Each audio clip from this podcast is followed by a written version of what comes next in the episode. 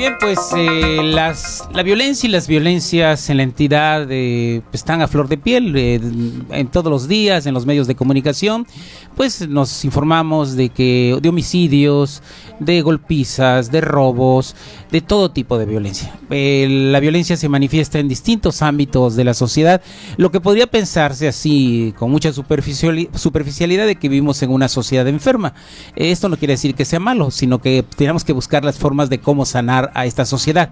Otro ejemplo eh, es lo dio hace dos tres días una declaración un poco infundada, descontextualizada y con falta de argumentos sobre motivos, razones que generan la violencia en Acapulco. La presidenta municipal, Abelina López Rodríguez, dijo algunas que se han manejado desde hace mucho tiempo y pues son desechadas por, han sido desechadas, otras se mantienen, porque además hay diversas teorías para abordar el fenómeno de la violencia. Yo no soy especialista en eso, pero algo he leído por ahí. Pero para ello tengo a gente que sí conoce como Gabino Solano, que es este doctor en sociología Gabino? ciencia política. Ciencia política. Buenas tardes. Y, además ahorita estás dirigiendo una maestría que tiene el tema de violencia, ¿no? Precisamente este semestre arrancamos la maestría en estudios de violencias y gestión de conflictos.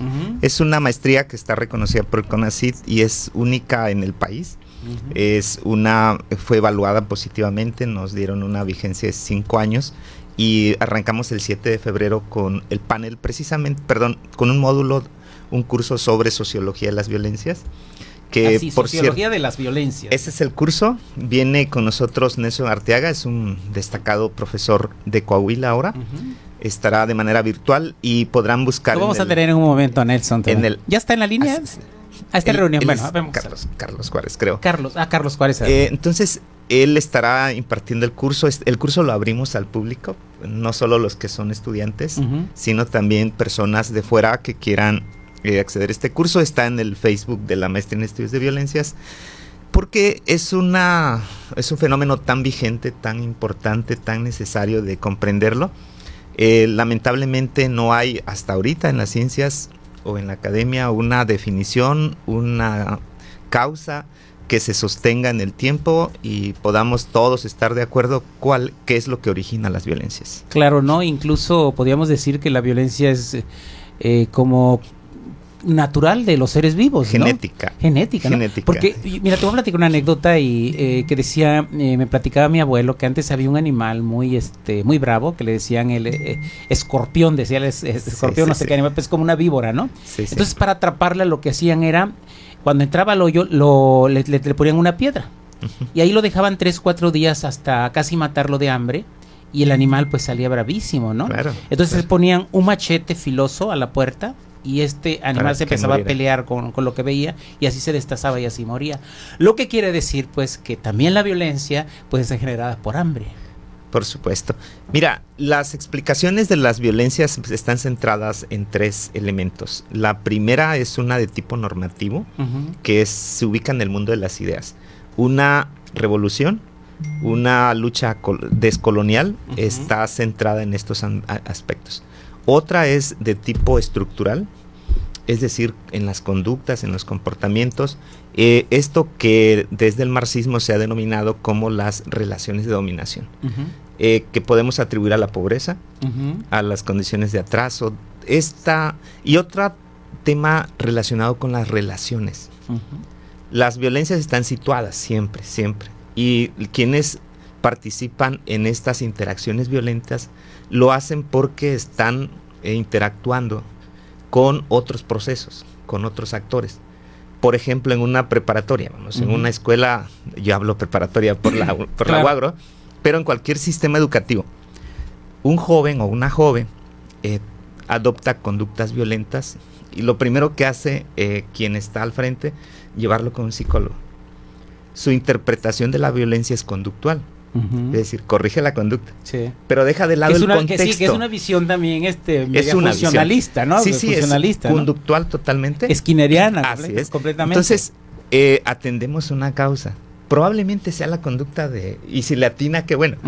Pero, ¿qué pasa con las relaciones o interacciones en las cuales está inmerso. Sociales, la familia, la... el mismo profesor o profesora, o el mismo equipo directivo. La institución escolar. Así es. O saliendo y tiene interacciones con este, la, calle.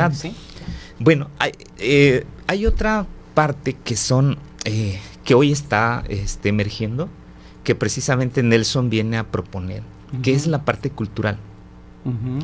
Dice, no nos convencen las otras interpretaciones, porque al final... Ni la del clima, ni, la, ni de... Ni de las estructuras. La estructura, sí. Ni de las interacciones. ¿Por qué? Porque al final vamos a tener eh, actores que son violentos en las mismas condiciones estructurales, en las mismas interacciones y con las mismas cuestiones normativas.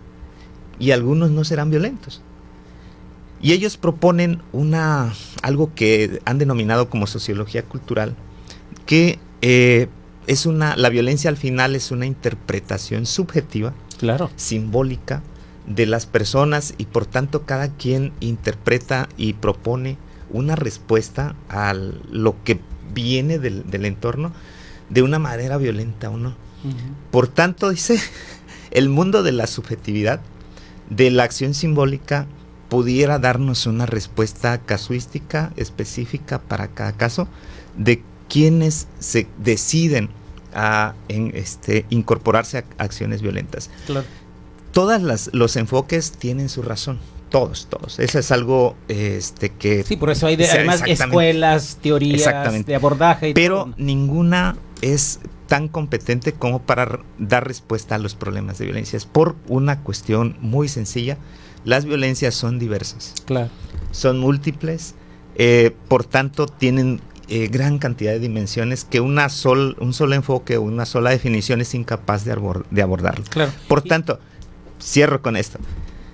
Pensar que tenemos una respuesta para explicar la violencia es un error. Sí. Tenemos que pensar la violencia sin estos referentes teóricos o conceptuales y interpretarla en cada caso. Decía Hanaren muy, muy elocuentemente, pensar sin barandillas, vamos, sin, sin soportes o referentes quien diga que tenga la razón sobre las explicaciones de las violencias, cualquiera está equivocado. Claro. Y se va a equivocar. Claro. Bueno, con este bagaje eh, metodológico, digamos, esta metodología, con estos, esta conceptualización que estamos haciendo, yo quisiera bajarlo al, caso Acapulco. Al caso práctico. Al, caso práctico. Por ejemplo, ¿cómo ves, eh, en dónde ubicas las declaraciones de la presidenta municipal cuando le preguntan los medios este, eh, sobre la violencia en Acapulco? Las interacciones conductuales y hay personas que lo, que lo, que lo creen. Eh, por ahí circula también una explicación de un, de un artículo donde sitúas uh, zonas calurosas, pero eh, repito, son imparciales. Claro. por tanto, pensar que una definición. Es como esta explicación, te interrumpo tantito, que antes del mundo, que decían el, el, el, norte y el sur, ¿no? Claro, claro, claro. los del norte, pues la buena onda, ¿no? Y los del sur, pues la, lo peor, la. Claro, claro. Benedetti escribió, algo, también que el sur también existe, ¿no? Bueno, en ese sentido, esta crítica de las zonas calurosas como violentas, obviamente eh, están sesgadas por las zonas frías pensar que los de las zonas frías no son violentos. No, sí, pues la, Segunda Guerra Mundial, Se dio allá, el, hitlerismo, los genocidios en Rusia. Entonces, aquí es, la recomendación es no eh, hacernos o asirnos de ninguna categoría como definitiva. A ver, ok, ahora bajando más el caso, eh, lo que veo también es una actitud violenta de la sociedad. Claro, claro, claro. por, aquí se incorpora otro... De algunos segmentos de la sociedad, también vamos a decirlo, ¿no? Mira, Estamos programados, Misael, en contextos de violencias. Nos pega los padres, nos regañan en la escuela, eh, batallamos con los, el transporte, batallamos en el trabajo. Por tanto, estas relaciones o interacciones en las cuales convivimos siempre tienen un rasgo de violencia, un sesgo de violencia. Hoy le incorporamos el elemento político, que es donde situamos las declaraciones del alcaldes. Obviamente cualquier declaración que haga un personaje político ad hominem tendrá una respuesta negativa de, sus contrincantes. Sus adversarios, diga lo que diga, políticos, ¿no? Que diga, diga lo que diga Andrés Manuel López Obrador, Abelina López o Evelyn Salgado, quienes no están de acuerdo con ellos encontrarán una forma de cuestionarle. Esa es una cuestión básica. La otra es que reaccionamos a veces eh, por situaciones en las cuales nosotros tenemos experiencias con el poder político y siempre estamos eh, de alguna manera insatisfechos. Y por tanto, lo que provenga de allá, pues nos desquitamos, ¿no? Y hoy eh, se ha generado otro aspecto de la violencia que no visibilizamos, que es un discurso hoy construido a partir de las redes sociales, eh, que es muy peligroso, porque se eh, registra una especie de linchamiento, Misael. tú no te puedes equivocar. No. Porque tus detractores te van a despedazar. No hay este pudor, sino saña. Y esa parte es también pedagógica porque le estamos enseñando a las y los jóvenes, a otras personas, que así debemos de reaccionar. No reaccionamos en el sentido tan ético, decir, bueno, ya al otro día se disculpó, cosa que casi pocos políticos hacen. Y qué bueno, se disculpó por la el sesgo que le dio a la declaración o cómo se mal se, interpretó. Y eso es destacable en los políticos, es relevante. Pedir disculpa, ¿no? Así es. Que no existía, pues es. Bueno, las disculpas son obligadas por la Corte Interamericana cuando, cuando son de derechos humanos. Entonces, esa violencia que se ha ejercido contra la alcaldesa en las redes, una violencia simbólica, eh, una violencia que no es eh, favorable para un clima de, armonía, de diálogo, de paz. Y eso eh, también es condenable. Obviamente aquí ya se incorporan otras subjetividades como son las posiciones políticas, como son las posiciones de opositoras o de los o de medios interesados y naturalmente la población lo toma a veces de manera positiva, a veces negativa, pero también lo reproduce. Claro. Y ahora, ahora también, lo que veo también en que en el fondo, en esto, bajando más el asunto aquí en, este terreno, Acapulco, y lo que ocurrió con la alcaldesa Abelina López, veo también en el fondo una, una actitud de racismo. sí, por supuesto. De, racismo sí, sí, sí. terrible. Es decir, eh, por supuesto que siempre había yo pensado que, en el, Acapulco es una sociedad racista, racista, clasista, y cuando llamo esto de oligarquía cevichera, es en parte, eh, es, eso, pues es, esa expresión de este grupo que se siente diferente, blanco, este eh, culto, este, que no es cierto, pues, que es falso, ¿no? Pero entonces todo esto como que está fundamentado, pero que muchos segmentos incluso del pueblo siguen esta idea, pues, de Por tanto, aquí, se, aquí se ubica este enfoque cultural de la violencia. Eh, estos eh, ejemplos de, racialidades o de racismos, afortunadamente es una línea que vamos a abordar en la maestría. está muy vigente, muy presente por tu color, por tu forma de hablar, por tu este, estatura, por todo lo que significa ese estereotipo que nos han programado como este personaje culto, educado, este, con ingresos este, importantes y que seguramente fueron a, estudiar fuera de acá, ¿no? Entonces, el, las sociedades con mayores niveles de racismo son las más atrasadas. Sí, este, eso es, una, es un indicador. Es un rollo educativo, ¿no? Eh, cultural en general. En general es cultural, es esta programación de la superioridad que alguien por tener un tipo característico estereotipado, eh, racializado de posición es superior a otras personas. Claro, ahora Gabino, eh, he estado hablando casi, bueno, con el politólogo, pero también más eh, especializado como el especialista en violencia, el violentólogo, vamos a llamar. Este, el violentólogo. Pero me gustaría ahora hablar con el, especialista en ciencia política.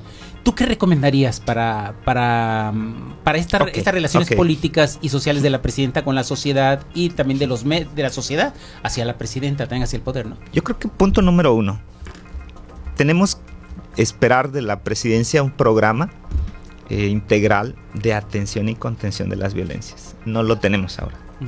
Eh, tendría que construirse un programa integral para entender esto. Acapulco ha sido objeto de muchas intervenciones, eh, todas fracasadas. Por ejemplo, se fundó el Observatorio de Seguridad y Gobernanza. Ya desapareció se hicieron muchísimos esfuerzos para la cuestión de la policía de proximidad, eh, cuestiones para atender a jóvenes en situación de vulnerabilidad o sectores vulnerabilizados. Y esto, eh, todos los programas han sido un fracaso. Es, por algo las situaciones no han mejorado, aun cuando los indicadores de alto impacto han bajado. no por las acciones de gobierno, sino por otras circunstancias atribuibles al cómo se mueve el mercado de la criminalidad. Entonces, creo que esto mejorará en función de que la, desde la presidencia se convoque a construir un eh, territorios específicos de paz. Claro. Que podamos sanar, como tú decías al inicio, podamos vernos como iguales, como cacapulqueños, vamos, como humanos, y que podamos pensar el tema de las violencias sin barandillas en contextos concretos en donde nos situamos. Esa sería una buena señal. Una buena señal. Y también desde la comunicación, como se vería de la comunicación política, ¿no? Yo creo que también a la presidencia le faltaría también un buen equipo de comunicación, un vocero. Mira, una cuestión muy sencilla. Eh, todos los políticos tradicionales, políticos y ahora políticas, eh, van a declarar con tarjetas, ¿no? Eh, yo creo que ahí es un detalle. Sí, no son todólogos, pues. Claro, claro, son ellos son representantes, vamos. Claro, son representantes populares, así y un campesino tiene derecho a ser presidente, un indígena tiene derecho a ser presidente Para si es votados. La democracia nos iguala. Claro. Así como socialmente somos iguales ante ante la urna y podemos ser representantes quien sea. Ahora aquí la clave es que la alcaldesa ya nos, vamos, tenga elementos eh, técnicos de soporte este, profesional para que mejore la comunicación. Creo que eso sería fundamental. Eh, y que también esto sirva de experiencia, no para ella, sino para la sociedad misma, que este es el nivel de crispación que queremos.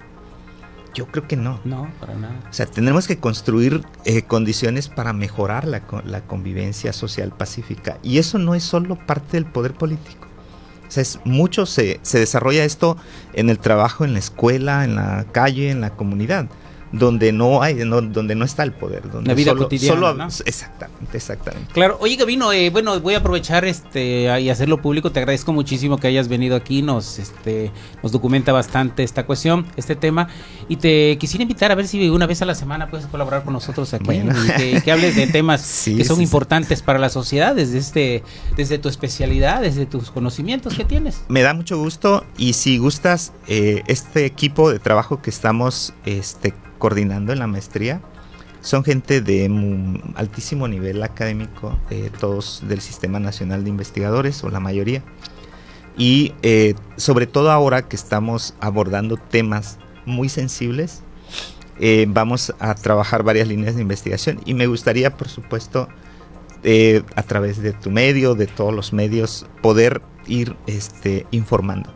Por ejemplo, en febrero eh, tendremos un seminario internacional acá, el día 16, y vamos a presentar algunos datos que estamos construyendo sobre violencias en el Estado.